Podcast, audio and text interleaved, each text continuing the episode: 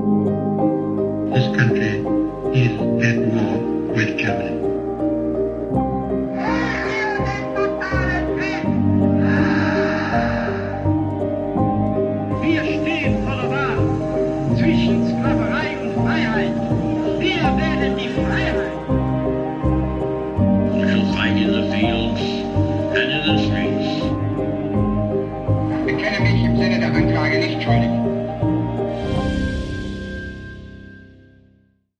Zusammen und damit herzlich willkommen zu einer neuen Folge Wunder, Wissen, Weltkrieg. Mein Name ist Raffaella Höfner. In diesem Podcast spreche ich mit ehemaligen Soldaten, mit US-Veteranen, mit Überlebenden und Opfern des Zweiten Weltkriegs. Hört aus erster Hand die Erlebnisse, die Schrecken und Wunder, die meine Gäste selbst erlebt haben. Hier geht es um den Tatort Zweiter Weltkrieg, ein Podcast gegen das Vergessen und für den Frieden.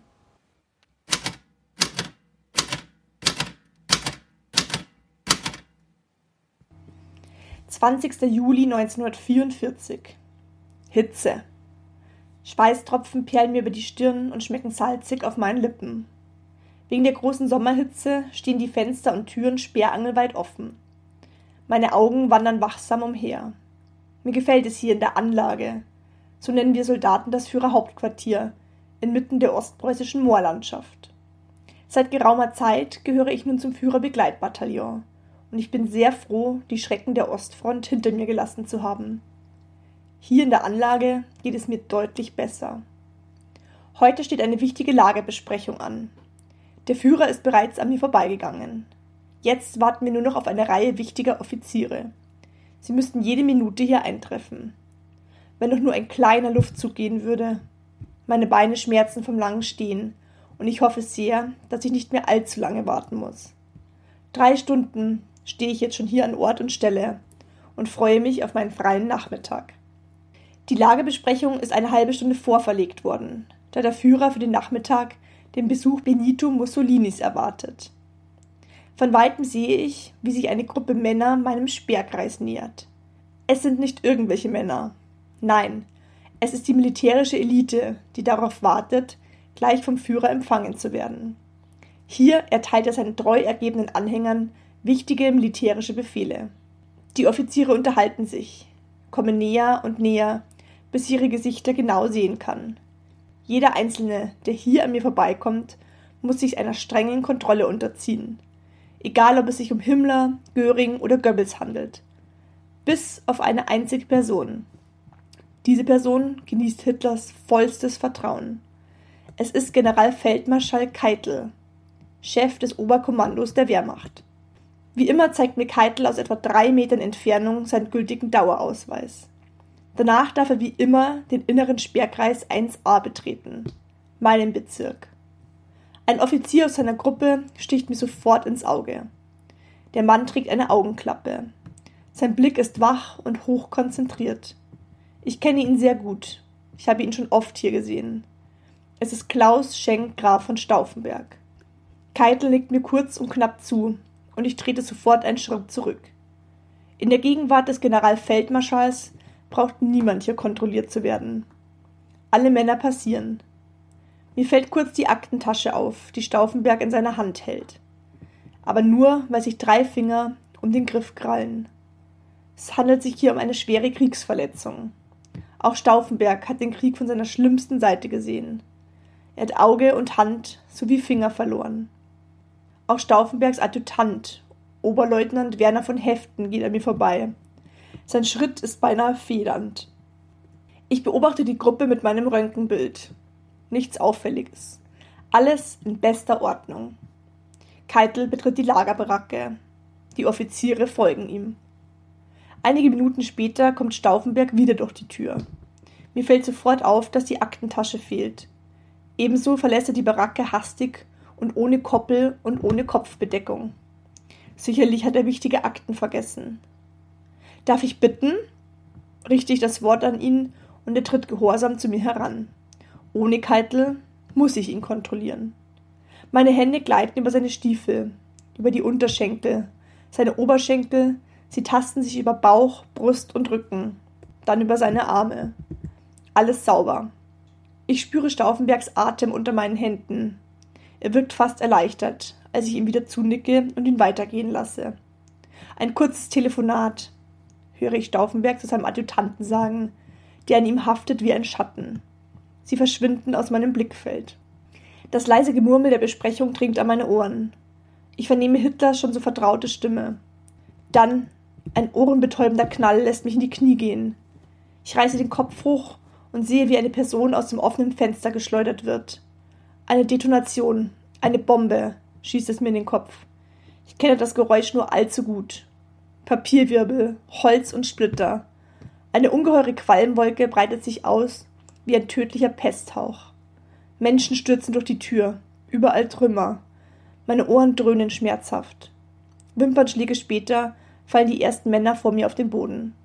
Wie Ameisen wirbeln sie durcheinander, stoßen sich gegenseitig, sie fallen, rappeln sich auf, stürmen weiter, ihre Augen in Panik weit aufgerissen. Rauch, der aus den Türen und Fenstern quillt, hüllt mich ein wie ein feuchtes Handtuch. Der Geruch nach verbranntem Fleisch liegt in der Luft. Durcheinander. Ein blutiges Bündel schleppt sich nach draußen, lässt sich fallen. Ein Mensch? Röcheln dringt aus seinem Mund. Ich kann nicht erkennen, wer es ist. Wie eine verletzte Katze rollt sich das Bündel zusammen und bleibt regungslos liegen. Der Führer.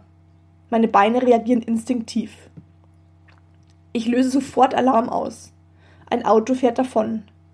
Ich erkenne das Gesicht des Beifahrers, die Augenklappe, Stauffenberg. Daran gibt es keinen Zweifel. Die Schreie der Verwundeten dringen wieder zu mir durch. Wo ist der Führer? Wo ist der Führer?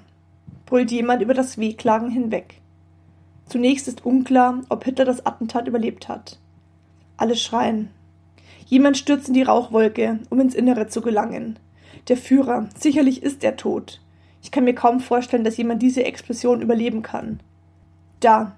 Eine Silhouette schält sich aus dem Nebel hervor. Die Konturen werden schärfer und schärfer. Zwei Diener stützen Hitler, der blutend und mit zerfetzten Kleidern aus der Baracke humpelt. Ich kann es kaum fassen. Eine Fata Morgana? Hitler verharrt laut schnaufend neben mir.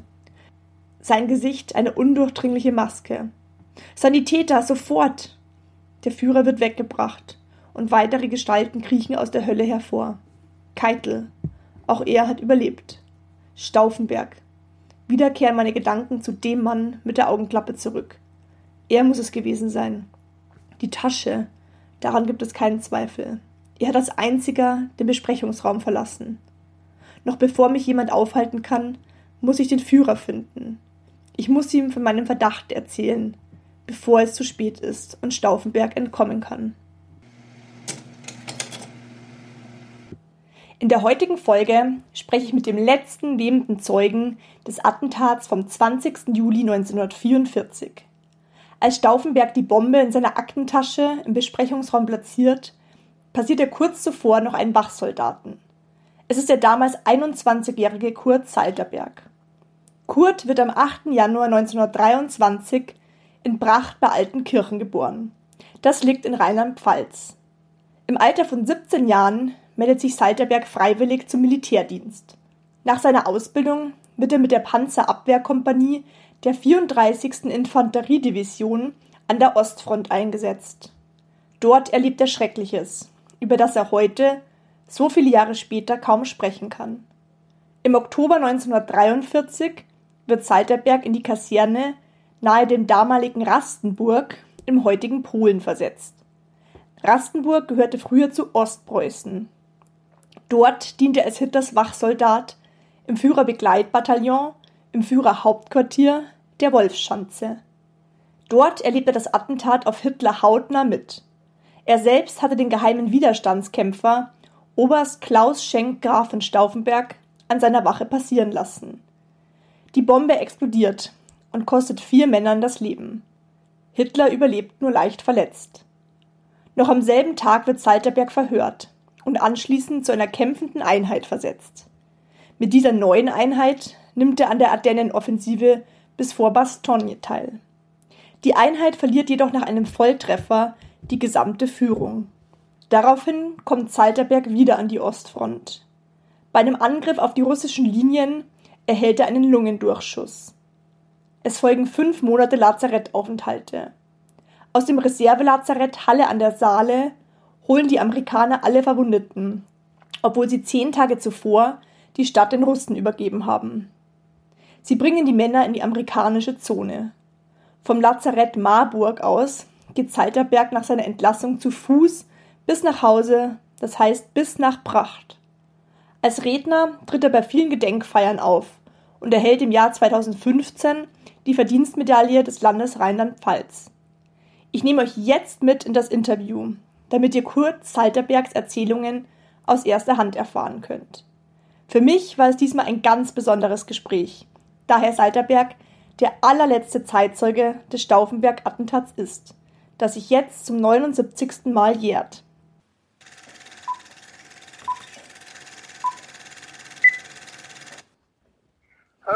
Hallo. Herr Salterberg, Höfner mein Name. Servus. Ja, genau, aber vielleicht, ähm, wenn Sie, hätten Sie jetzt Zeit für mich? Oder sind Sie gerade beschäftigt? Nee, ich bin, ich bin, ich bin 100 Jahre alt. ja. Das heißt ja nichts. Ich schaff nicht mehr. Ja, tatsächlich, ich bin 100. Ja, Wahnsinn. Wann, Ja. Sind, wann haben Sie Geburtstag? 8. Januar, 8. Januar. Ah ja, ein Steinbock. Hm? Ja, könnten Sie vielleicht eine kurze Biografie von sich geben? Eben äh, 6. Januar geboren. Wo sind Sie denn geboren worden? Ich bin hier im Tracht geboren. Und auch Geboren werde ich sterben. und aufgewachsen wahrscheinlich auch als, Ja, auch. ja, ich war 20 Jahre Bürgermeister hier. Ich habe einen Regenlegelauf. Ich war ehrenamtlich für Raiffeisen tätig. Ich habe einen Heimatverein gegründet. Von wo rufen Sie an? Ich bin aus Rosenheim, das ist im, in Oberbayern, das ist so 60 Kilometer südlich von München. Also,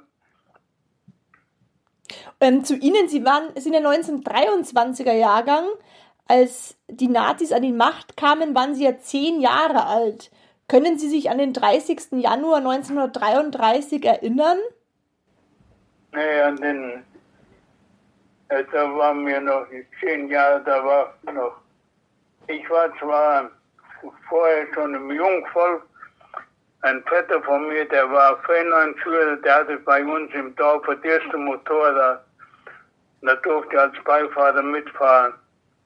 Und da war ich dann im Jungvolk und habe dann später auch die goldene AJ-Abzeichen bekommen, weil ich vor 33 schon Mitglied war. Ach, das hat man bekommen, wenn man quasi schon früher Mitglied war. Das wusste ich ja, gar wenn nicht. man 33 Mitglied war. Am 30. Die vor dem 30. Januar Mitglied war, bekam das goldene AJ-Abzeichen. Okay. Wie haben Sie den Tag ähm, erlebt, als Hitler zum Reichskanzler ernannt wurde? Ja, das war der 30. Januar. Genau, wie, wie haben Sie das äh, erlebt? Können Sie da Ihre Ja, das- Gefühle das- schildern? Wir, wir haben hier im Dorf keine Politik gemacht. Bei uns wurde Politik nicht erwähnt. War im dörflichen Le- Leben, wurde das kaum erwähnt. Mhm. Da wird halt viel darüber geschrieben, aber in Wirklichkeit war das alles nicht. Die Leute waren hier teilweise lange Jahre arbeitslos, bekamen plötzlich Arbeit. Das waren alles Anhänger, aber nicht ähm, politisch überzeugt.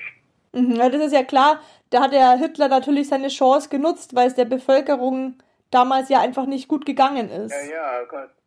Die waren jahrelang arbeitslos und wenn dann einer plötzlich Arbeit kriegt und verdient Geld und kann die Familie ernähren, dann ist er ein Anhänger, ne? Können Sie die, äh, was haben Sie denn bei der Hitlerjugend alles erlebt Ja, oder machen müssen? Äh, waren nur vier, fünf Personen, die waren hier in der SPD, die waren bekannt, sonst hatten wir keine Partei in nächsten hier. Mhm. Und die sind auch SPD geblieben, die sind, also spart halt nichts. Also hier im Dorf war das anders, da war die Politik. Mein Vater, der hat sich nie um Politik bekümmert.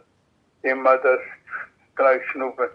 Hauptsache er hatte Arbeit, wir hatten kleine Landwirtschaft, wir hatten unser Auskommen. Was haben Sie für Erfahrungen bei der Hitlerjugend gemacht? Ja, ich, ich war sogar, ich weiß nicht, ob Sie überhaupt wissen, was das ist, der Adolf Hitler-Marsch. Was nochmal? Der Adolf Hitler-Marsch. Nee. Ja, kennen Sie, kennen Sie gar nicht. Dann sind wir zum Reichsparteitag nach Nürnberg im September. Sind wir von hier aus zu Fuß gewandert bis nach Nürnberg. Boah, wie weit ist denn das? Ja, die die Hitlerjugend. Und Die Hitlerjugend hat die gefahren, drei vom Bann ging das. Jeweils der Bann, der hatte drei Personen. Da war hier der Kreis Altenkirchen, war Bann, mhm. Moserland. Und bei den drei Personen war ich dabei. Ach, Wahnsinn.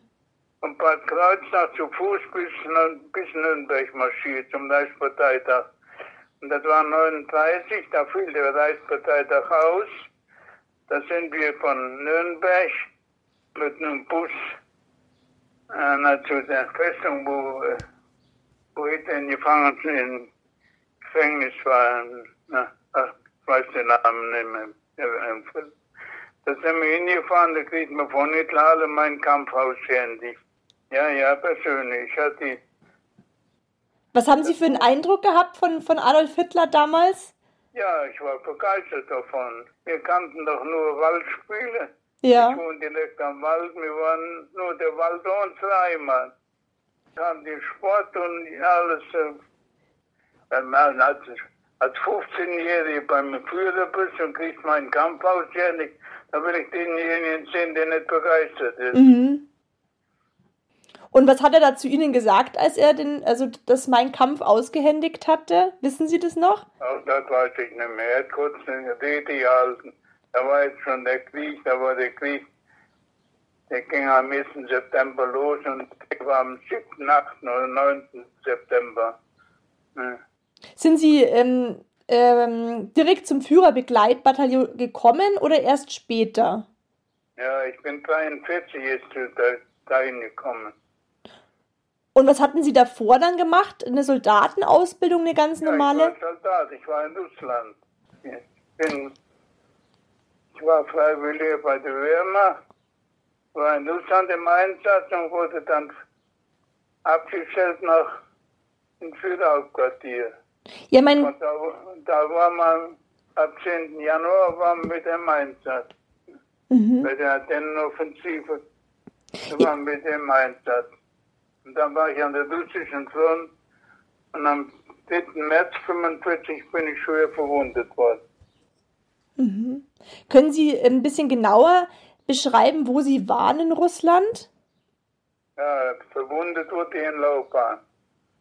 Ich bin schwer verwundet worden, habe ich alles verloren, da wurde ich nackt im Lazarett transportiert. Ich habe nur die Auszeichnung, die Haus zu Hause hatte, da ist eine Kreuz und verwundet Abzeichen. Sonst habe ich gar keine Unterlagen. Mhm. Alles verloren. Mhm. Waren Sie bei der, bei welcher Einheit waren Sie damals? Ich war, ja, vorher war ich bei der 34. Division, die war hier in Koblenz. Und von da bin ich dann ins Hauptquartier, ins Begleitbataillon gekommen. Können Sie sich noch erinnern, als Sie ähm, die erste Schlacht hatten in Russland? Ja, oh Gott, ja, eine schöne Erinnerung. Ich war ausgebildet in Koblenz bei der 14. Kompanie, das war Pack. Eine 3,7 Zentimeter Pack war ich ausgebildet und kam nach Russland. Und da brauchte die 14. Kompanie keinen Ersatz. Da kam ich einfach zur 13. Kompanie SEG, schweres Infanteriegeschütz. Ich hatte sowas noch nie gesehen und kam in Russland sofort zu, zu dem Geschütz. Das war mein Empfang in Russland. Mhm. Ja, da habe ich mich dann hochgearbeitet, bis zum Geschützführer und Zugführer. Was geht einem als Soldat durch den Kopf, wenn ähm, ja, die, eine, eine Schlacht ansteht? Wie kann man sich das vorstellen?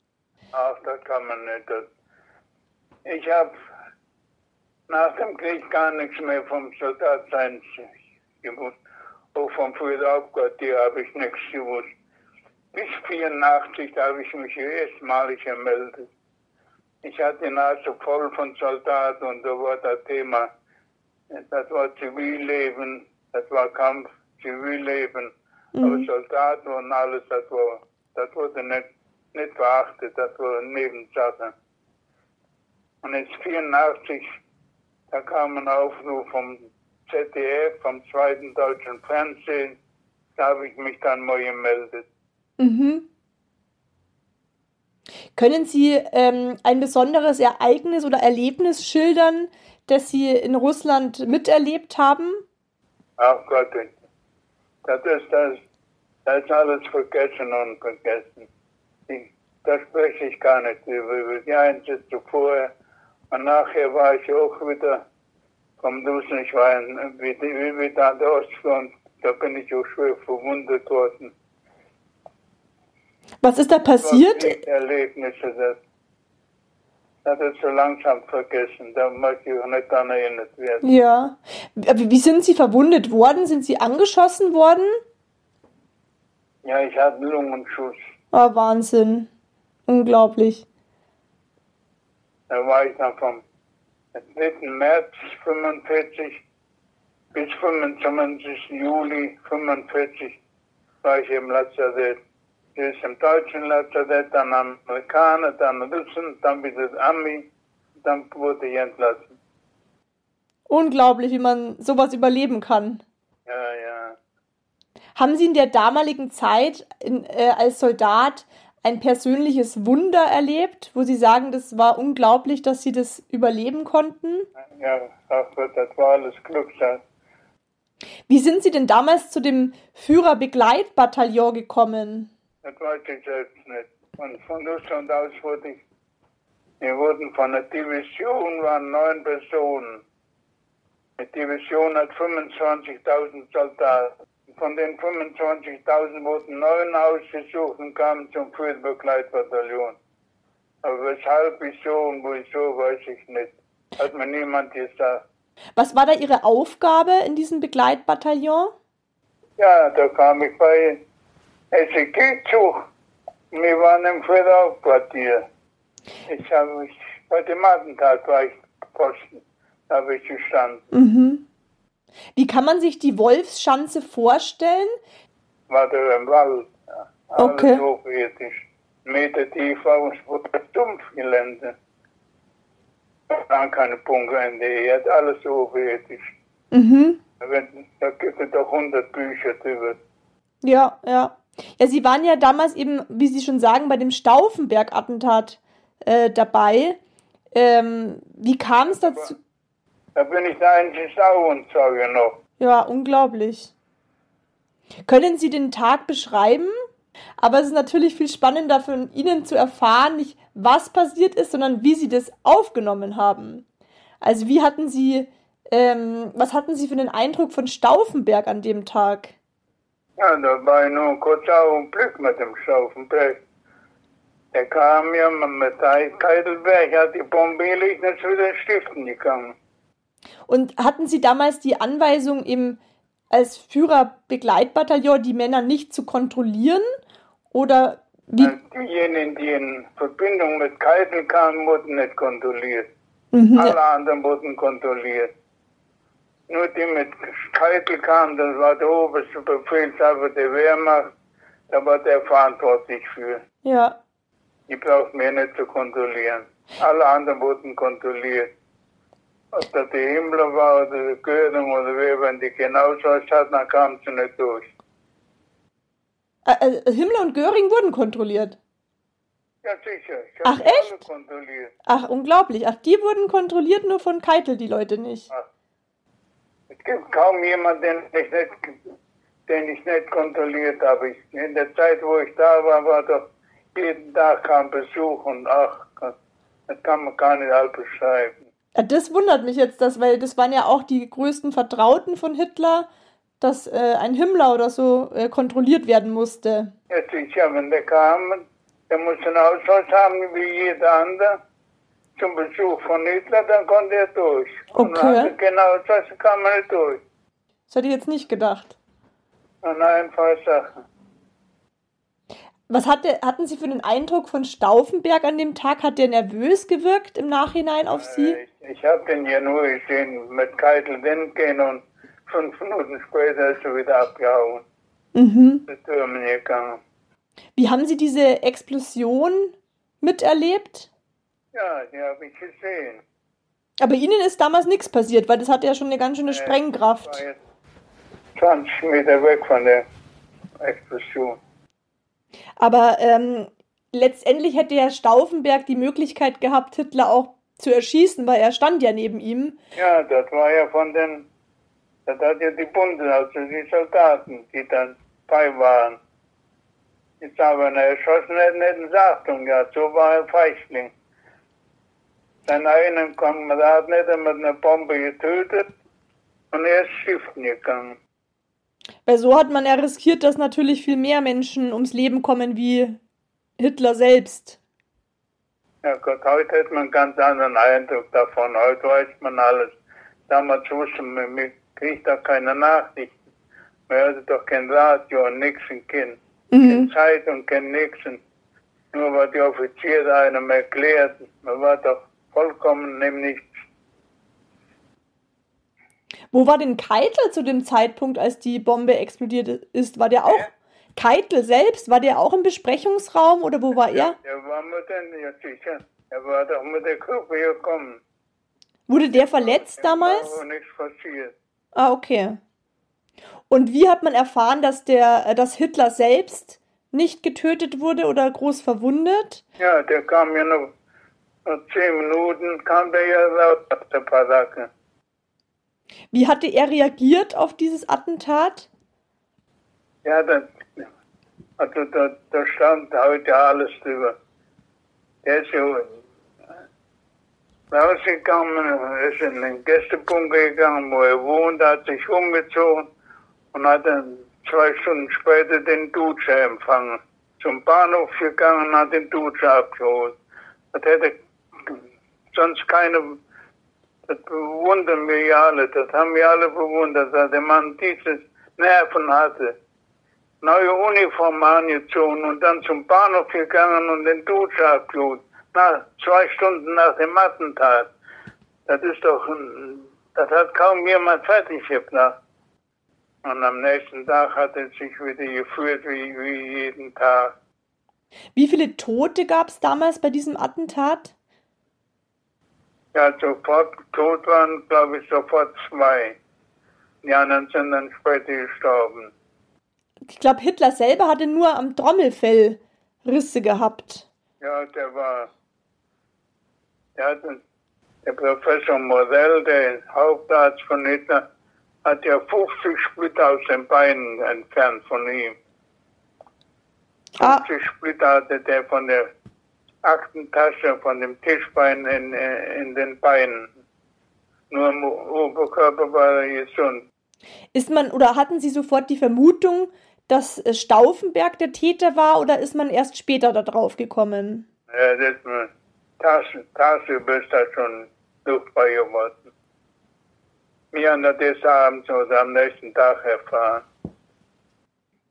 Ich glaube, er ist ja in derselben Nacht noch verurteilt worden, oder? Bitte? Ich glaube, Stauffenberg ist in derselben Nacht ja noch verurteilt worden. Ja, der ist hingerichtet worden abends in Berlin. Haben Sie die Prozesse damals mitverfolgt? Weil es sind ja dann sehr, sehr viele dieser Witze. Ja, wir waren ja dort Soldat, haben wir kaum was mitgekriegt. Okay. Ja. Ich habe später hatte ich 40 Bücher, 40, 50 Bücher von Stauffenberg, von dem ganzen Attentat. Mhm. Die sind alle nach einem Schema geschrieben. Der da berichtete, das war einer namens Hoffmann. Der war in Amerika, war ein aber der hat ein dickes Buch darüber geschrieben und alle anderen sind von da abgeschrieben worden. Ah, Er war der okay. einzige Berichterstatter damals und davon sind alle, was der falsch geschrieben hat, haben die anderen auch falsch gemacht. Was hatte der in Ihrer, ähm, also, Ah, das weiß ich nicht mehr. Ich habe mir da Aufstellungen gemacht, alles. Ich vergesse so vieles. Ich werde an manches wieder erinnert und dann ist das wieder da, dann kommt das wieder. Aber so von mir aus äh, erinnere ich mich kaum noch an die Sachen. wie ging es für Sie, für Sie als Soldat dann weiter nach diesem Attentat? Sind Sie dann noch in der Wolfschanze geblieben oder dann woanders hingekommen? Ja, wir sind im gleichen nächsten Tag sind wir weggekommen. In die Nähe von der Wolfschanze in Nordschaft gekommen. Und wie ging es dann von dort aus weiter? Sind Sie in Ostpreußen geblieben oder wann sind Sie zurück ins damalige Reich In der gekommen? Nähe vom Hauptquartier, da waren wir in Alis auf dem Truppenübungsplatz. Da sind wir neu aufgestellt worden. Und da wurde mein Regiment, da wurde ich dann, wir in einer Einheit von Groß Deutschland. Oder vorher schon Regiment. Dann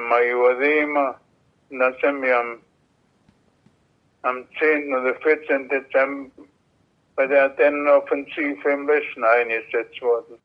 Ach, dann sind Sie quasi von Ostpreußen wieder ähm, an die Ja, Westfront gekommen. zum Westen gekommen und von da wieder an die Ostzone. Ach, Wahnsinn, da sind Sie ja rumgekommen wie nochmal was. Ja, ja. Wo waren Sie da an der, an der äh, Westküste? Waren Sie direkt in der Normandie oder weiter Richtung Siegfried-Linie? Äh, bei Bastogne. Oh, da ging es ja richtig rund. In Bastogne. Wie lang waren Sie da ungefähr? Ja, wir sind am, am 14. Dezember sind wir eingesetzt worden und zwei Tage vor Weihnachten oder Weihnachten sind wir schon wieder abgelöst worden. Sind wir Unglaublich. zum Osten gekommen. Ja, ich habe gehört, zu der Zeit muss der Winter besonders kalt gewesen sein und sehr schneereich. Ja, an die Zeit kann ich mich kaum erinnern. Ich habe ja das Gedächtnis verloren. Es sind ungefähr drei, vier Wochen, weiß ich von nichts mehr. Mhm.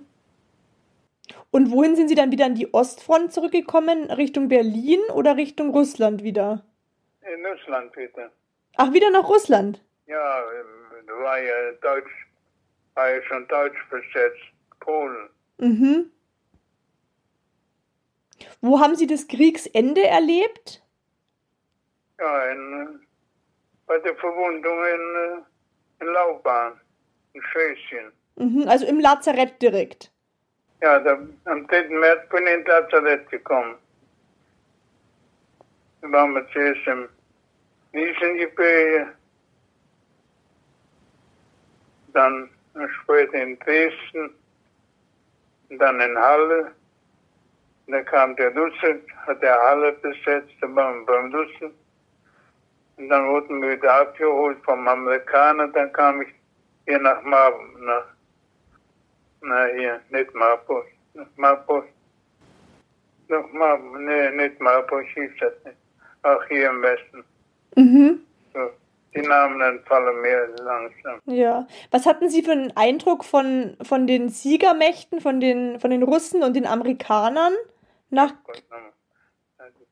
Anfangs war Mysterious gewiss und das, ging dann sch- schnell verloren. Der war ja uns weit überlegen mit, mit Waffen und alles. ne. mhm.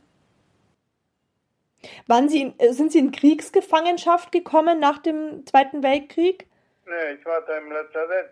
Mhm. Also da, da war es nicht möglich, sozusagen Sie in Kriegsgefangenschaft zu nehmen. Nee, ich war im Lazarett. Ich, das Kriegsende, das im Mai 45 Ende war. Und acht Wochen später bin ich im Lazarett entlassen worden. Da bin ich privat entlassen. Mhm. Na, Gefangenschaft ist mir erspart geblieben. ja, ja, Gott sei Dank. Ja, ja. Wenn Sie den Krieg in wenigen Worten beschreiben müssten, welche Wörter würden Sie da nehmen? Äh, gebe ich gar keine Stimmung zu ab. Das war ein verlorener Krieg, Anfang an. Ähm, Das Sie, ist nachher alles, alles ein ganz anderes Beispiel, als wenn man am Anfang dabei ist und mitmacht und alles und, und nur das hört, was die Offiziere sagen und die Aufklärung, die ganze Propaganda. Das ist halt alles ganz einfach zu sagen. Ja, das ist alles ganz einfach. Kein Mensch war in der Partei, die hat Millionen Anhänger und keiner war in der Partei. Wer war dann? Ich weiß gar nicht, wer das war. ja, Ja. Im Nachhinein kann man es immer sagen, gell? Ja, im Nachhinein ist das alles einfach. Ja, ja. Äh, mich würde noch interessieren, ähm, was hatten Sie denn für einen Eindruck von Himmler und Göring? Ach, die hat, die hat mich nur dem Namen nachgekannt.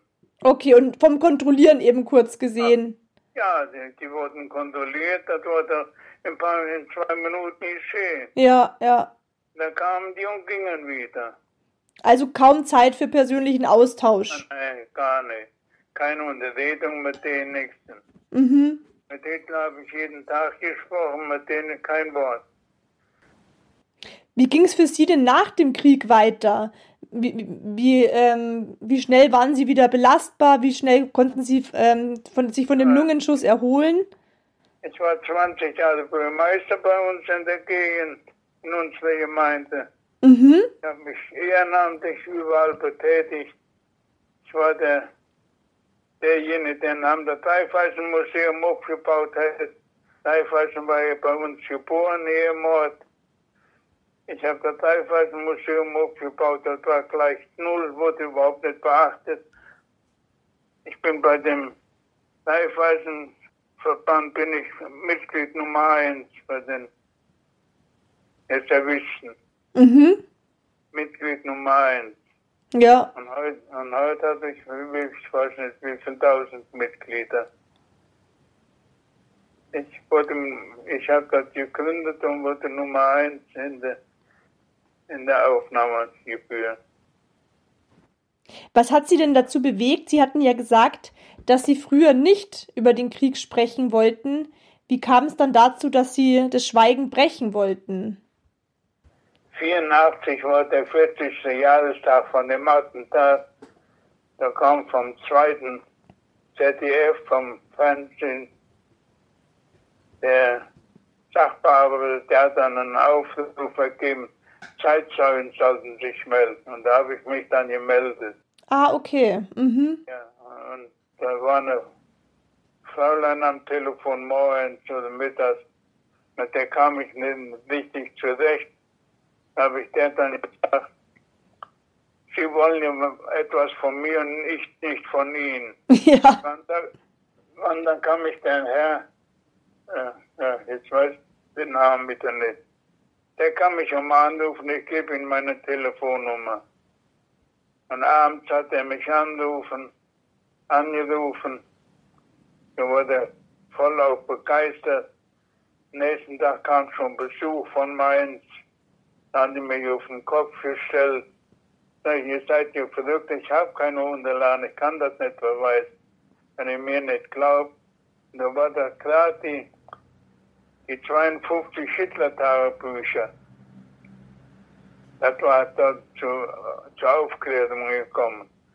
Und da dachten die auch, ich wäre so jemand, der sich dann da melden würde und, und wer alles nicht war und alles. Bis da die dann endlich glaubten, dass ich die Wahrheit gesprochen hatte. Das hat lange gedauert.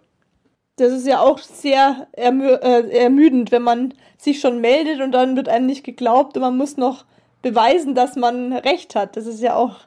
Ja, das muss man beweisen. Aber, den Beweis habe ich später erst in Berlin gekriegt. Ich bin öfters in Berlin gewesen. Und dann melden, da kam die mir eine Dienststelle,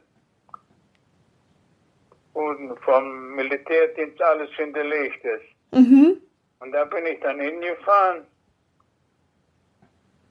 Am nächsten Tag mit dem Taxi, das kostet 25 Euro. Das Taxi also war ziemlich weit auswärts von Berlin in die Dienststelle. Ja, und da war dann einer, ich weiß nicht, ob der kriegsbeschädigt war. Das waren alles Zivilisten. Er hat dann alles aufgenommen. Und dann sagte er den, ja, Sie müssen jetzt, das dauert ungefähr neun Monate, ehe dass Sie Nachricht kriegen. Nicht, dass Sie vorher reklamieren oder was. Mit neun Monaten müssen Sie rechnen. Das geht nicht. Wahnsinn, viel zu lang. Die haben mich heute von Berlin hier hingeschickt. Die wollen das morgen wissen. ja.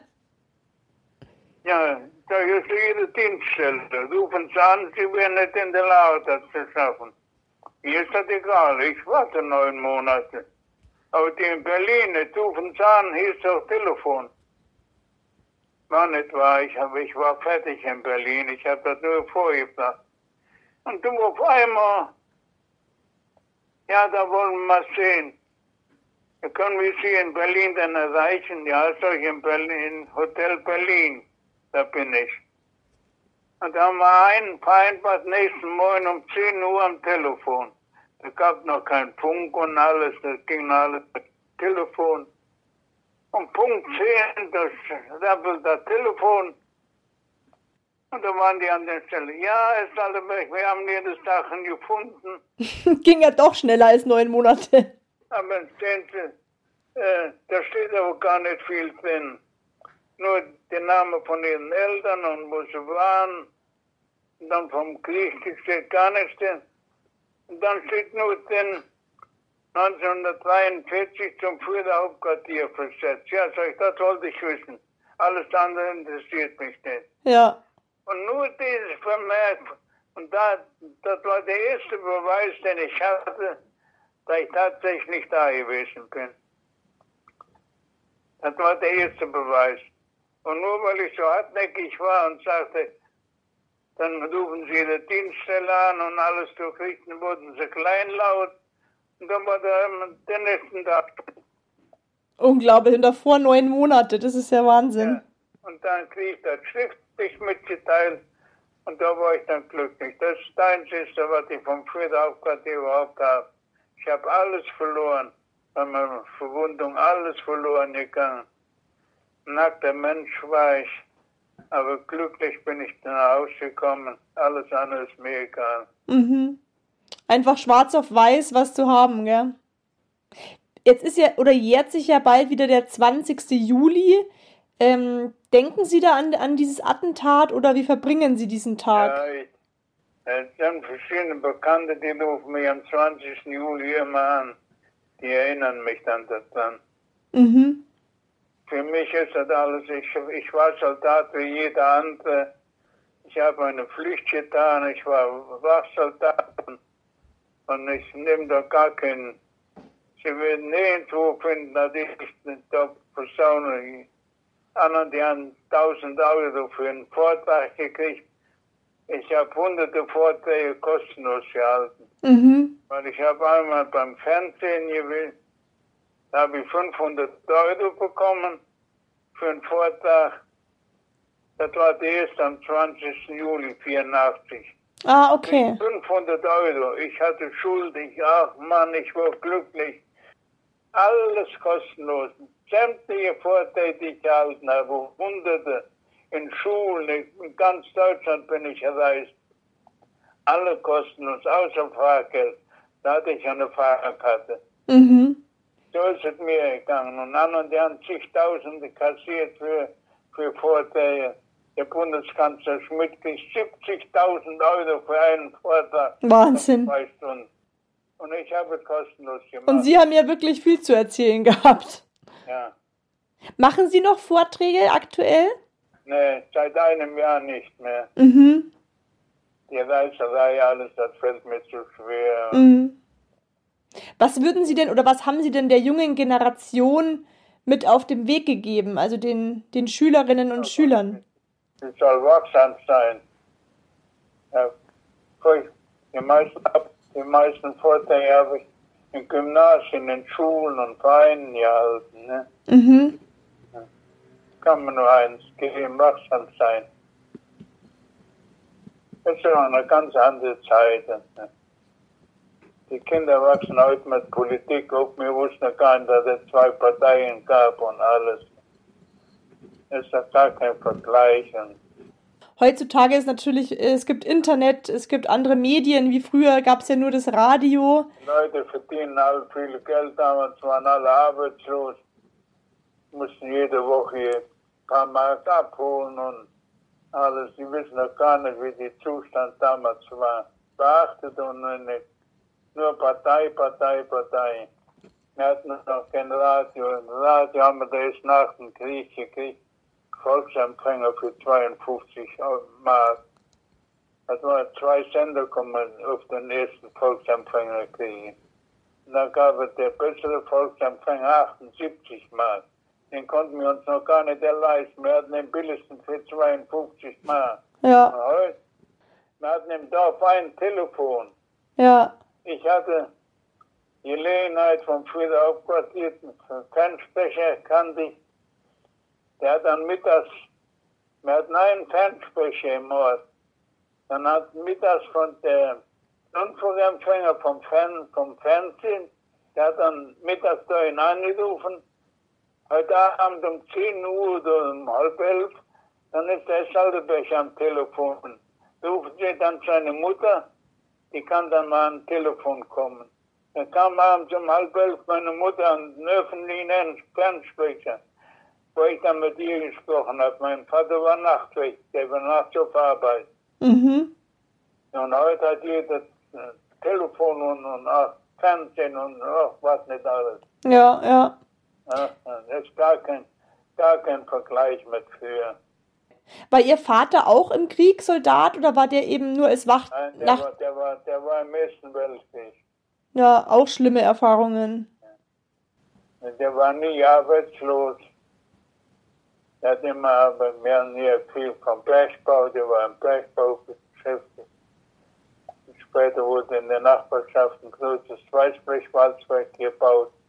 1910, 1911. Da war, war mein Vater bei. Dann ist er gleich als Nachtwächter dort eingestellt worden. Später wurde er von dem Direktor von dem Werk mit dem privat als Nachtwächter. Mhm. Mit dem, wir haben nie, wir hatten eine, eine kleine Landwirtschaft, wir, wir haben keinen Hunger gelitten, nichts. Ich jammer auch nicht. Ich, ich habe eine gute Jugend gehabt, ich hatte ein wichtiges Elternhaus, wir waren nicht arbeitslos, mein Onkel war arbeitslos, der hat bei uns mitgelebt.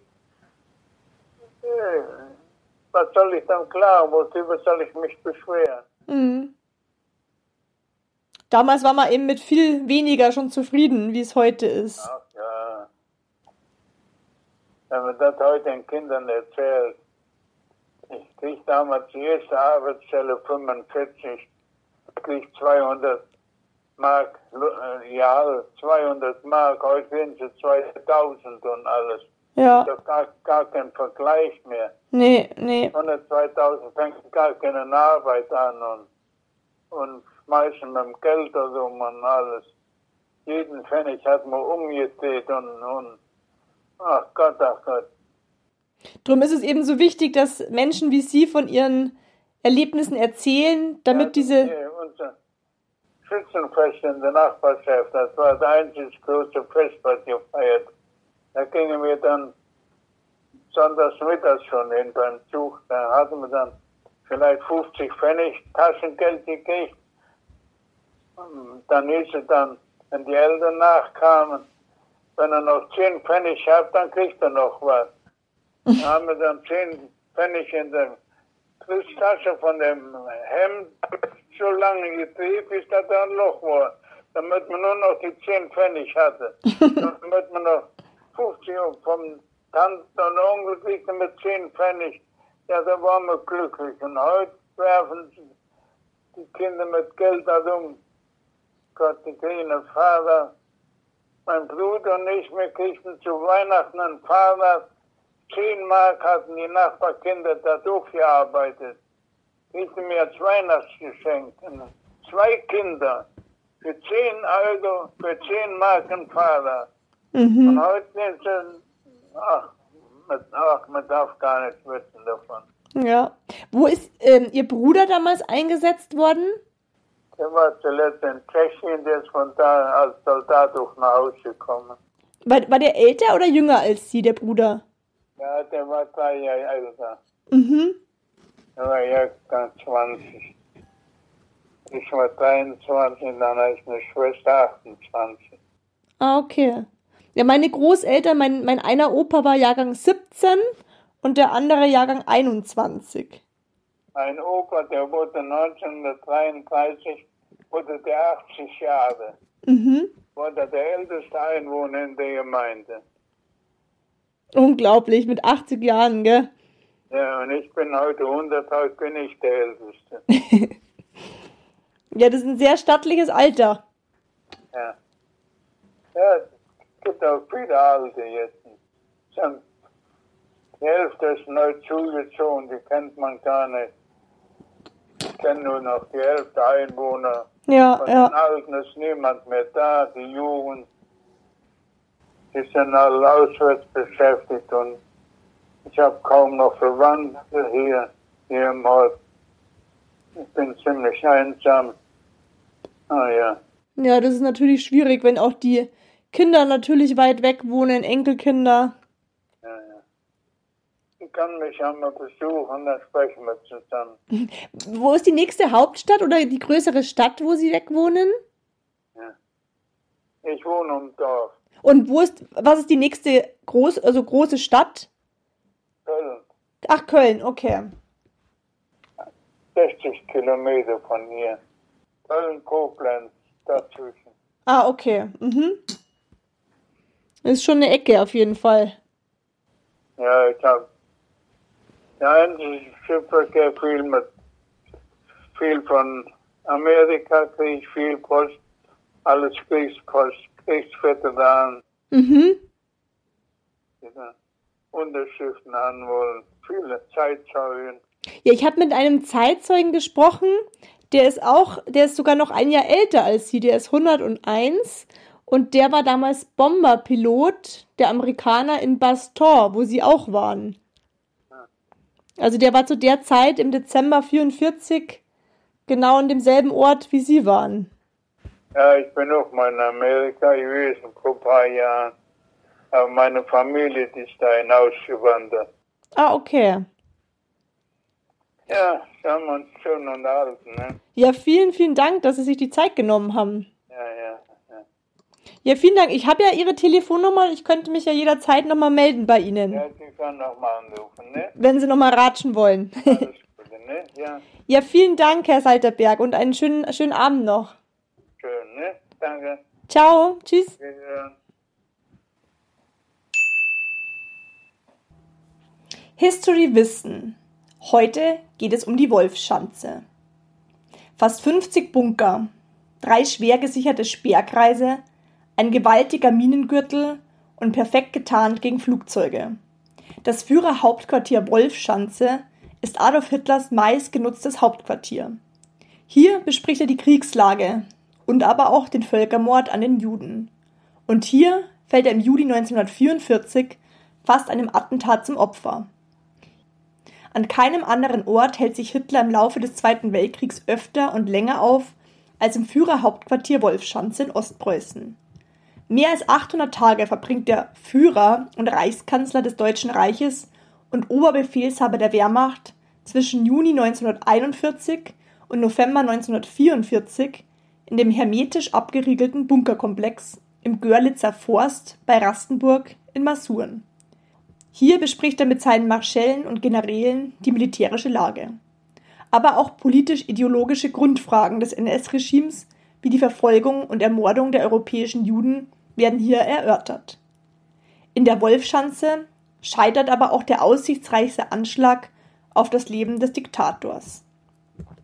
Die Wolfschanze ist eines von etwa 20 Führerhauptquartieren, die während der NS-Zeit im Deutschen Reich sowie in den von ihm okkupierten Territorien entstehen.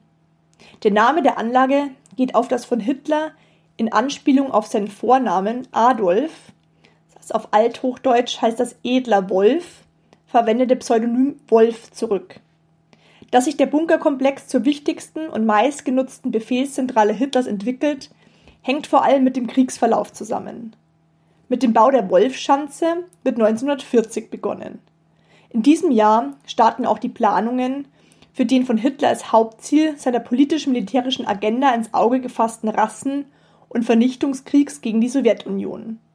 Von dem künftigen Führerhauptquartier in Ostpreußen ist der künftige Kriegsschauplatz im Osten viel schneller zu erreichen als vom Reich aus.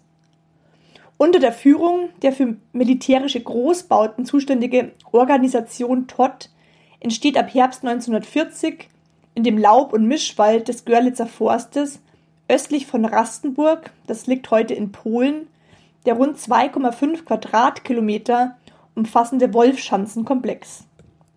In mehreren Bauphasen werden hier bis 1944 etwa 90 Gebäude errichtet.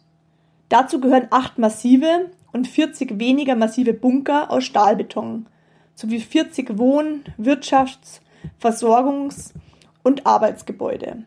Zu den massivsten Bunkern mit Wanddicken zwischen 5 und 7 Metern zählen unter anderem der Führerbunker Adolf Hitlers, der Bunker für Reichskanzleichef Martin Bormann, der Bunker des Oberbefehlshabers der Luftwaffe Reichsmarschall Hermann Göring, der Bunker des Chefs des Oberkommandos der Wehrmacht Generalfeldmarschall Wilhelm Keitel, ein Gäste- sowie ein Nachrichtenbunker.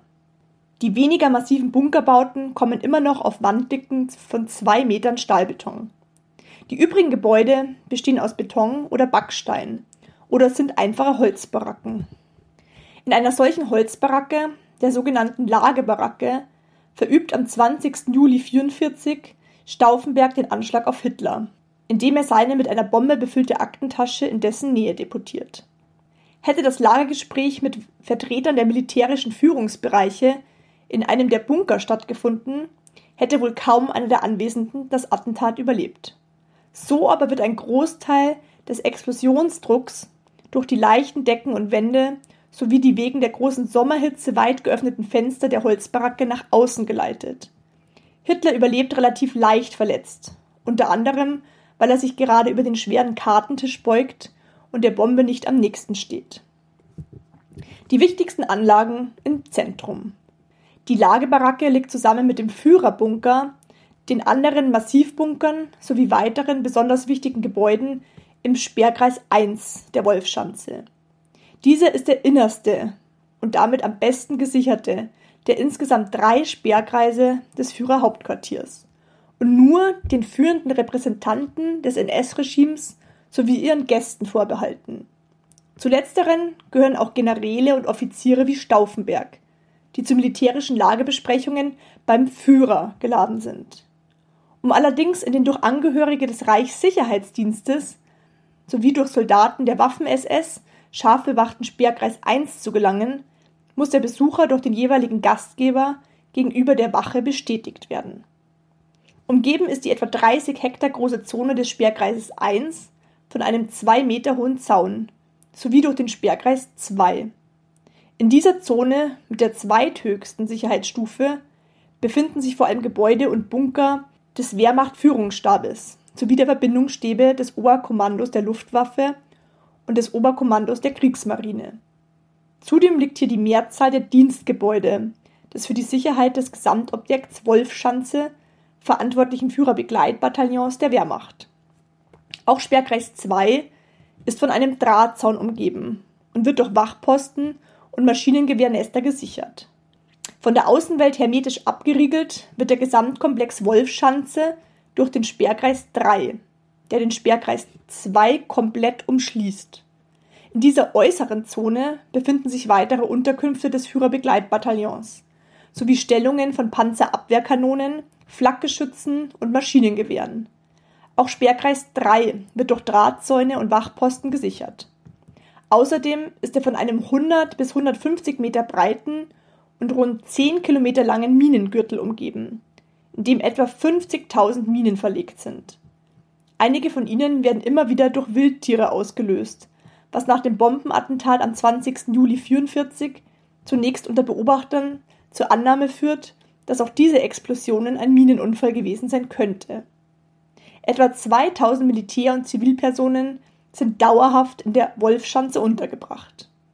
Das Gelände verfügt über Straßenzugänge von drei Seiten, welche durch die Wachen West, Ost und Süd gesichert sind. Außerdem verläuft die alte Bahnstrecke Rastenburg-Angerburg über das ganz gesamte Areal. Sie ist seit Herbst 1940 für den öffentlichen Verkehr gesperrt und nur Kurier- und Sonderfahrten vorbehalten. Im Laufe seiner Zeit in der Wolfschanze empfängt Hitler mehrere Staatsgäste am Bahnhof des Führerhauptquartiers. So steigt hier wenige Stunden nach dem Attentat am 20. Juli 1944 der zuvor durch ein deutsches Spezialkommando befreite und im eigenen Land abgesetzte italienische Diktator Benito Mussolini am Bahnhof der Wolfschanze aus. Auch aus der Luft ist das Führerhauptquartier in Ostpreußen perfekt getarnt. Dafür sorgt der umgebende Laub- und Mischwald sowie spezielle nicht brennbare Tarnnetze. Die Bunker selbst sind mit einem tarnenden Mörtel verputzt, der mit Seetang vermischt ist. Auf den Dächern wachsen Bäume. Bereits während der Bauphasen wird penibel auf die Tarnung der gesamten Anlage geachtet. Um neu errichtete Gebäude und Baulücken gegen eine Beobachtung aus der Luft zu tarnen, wird in dieser Zeit extra eine Gartenbaufirma aus Stuttgart engagiert. Bis zur Zerstörung vor der anrückenden Roten Armee am 23. Januar 1945 durch deutsche Pioniere wird die Wolfschanze durch die Alliierten nie restlos aufgeklärt.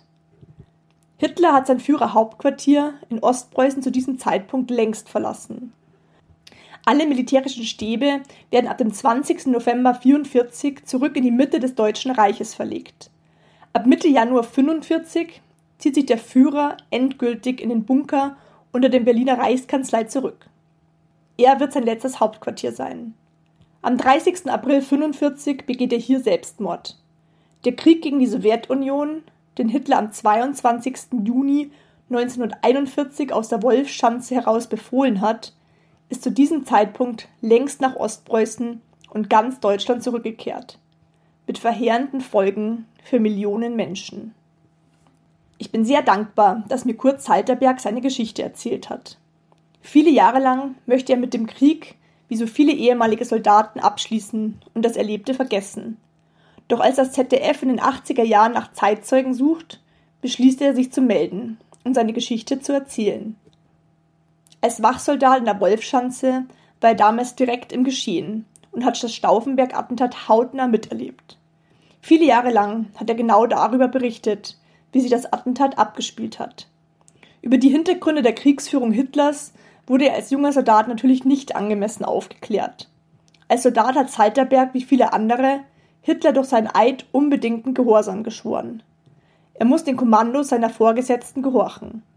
Während des Kriegs im gefährlichen Fronteinsatz hatte er auch kaum Zeit, über den Sinn oder Unsinn der Befehle nachzudenken. Nach den erbitterten Kämpfen im eisigen Winter 42-43 an der Ostfront und dem großen Leid, das er dort täglich miterlebt hat, ist er sehr zufrieden, im Führerhauptquartier in einer ordentlich organisierten Wehrmachtseinheit dienen zu können. Als junger Soldat hat ihm die Anlage, wie diese das Führerhauptquartier nannten, sehr imponiert. Von einer Bedrohung durch den Feind ist im Führerhauptquartier zunächst nichts zu spüren. Er selbst hat den geheimen Widerstandskämpfer Stauffenberg an seiner Wache passieren lassen. Das Besondere ist, alle, die mit Keitel die Anlage betreten haben, mussten nicht kontrolliert werden. Die letzten Monate des Krieges verbrachte Salterberg wegen eines Lungendurchschusses im Kampf um Lauban, das ist in Niederschlesien, an der Ostfront in verschiedenen Lazaretten. Nach dem Ende des Krieges war für ihn und viele Soldaten die Ungewissheit groß darüber, was die vier Siegermächte nach Deutschlands verlorenem Krieg noch mit ihnen vorhatten. Deutschland war in vier Besatzungszonen aufgeteilt worden. Nach Salterbergs glücklicher Heimkehr in die Heimat, in das Dorf Bracht bei Hamm an der Sieg, wollte er vom Krieg und vor allem von den niemals so vorgestellten grauenhaften Erlebten nichts mehr sehen und hören. Erst 40 Jahre später wurde in ihm die bewusst verdrängte Erinnerung an diese Zeit nochmals wachgerufen. Das war 1984, zum 40. Jahrestag des 20. Juli. Damals stand in der Rheinzeitung, das ZDF suche Zeitzeugen zu diesem Ereignis. Seitdem haben das ZDF und weitere Filmstudios immer wieder Aufnahmen und Aufzeichnungen über seine Kriegserlebnisse gemacht. Aufgrund dieser Aufnahmen und der Berichte im Internet und in den Tageszeitungen wird Salterberg in der Folgezeit bis vor wenigen Monaten zu Vorträgen und Interviews überwiegend an Schulen, Vereinen oder sonstigen Körperschaften eingeladen. Gegen das Vergessen, und auch um der Jugend begreiflich zu machen, was Krieg wirklich bedeutet. Salterbergs Appell an die heutige Jugend ist, zeigt Zivilcourage. Wenn auch du dir Kurt Salterbergs Erzählung angehört hast, dann gehörst auch du zu den Zeitzeugen, die dazu beitragen, das Vergangene nicht in Vergessenheit geraten zu lassen. Somit trägst auch du einen Teil der Flamme weiter. Wenn auch du jemanden kennst, der seine Geschichte gerne mit mir teilen möchte, damit sie viele Zuhörerinnen und Zuhörer bekommt, dann schreib mir sehr gerne eine Nachricht. Meine E-Mail-Adresse sowie den Link zu meinem Facebook- und Instagram-Account findest du in den Show Notes. Ich freue mich immer wieder sehr über eure Nachrichten und über eure Anregungen und Wünsche zu bestimmten Themen. Seid das nächste Mal auch wieder mit dabei, wenn es heißt Wunder, Wissen, Weltkrieg.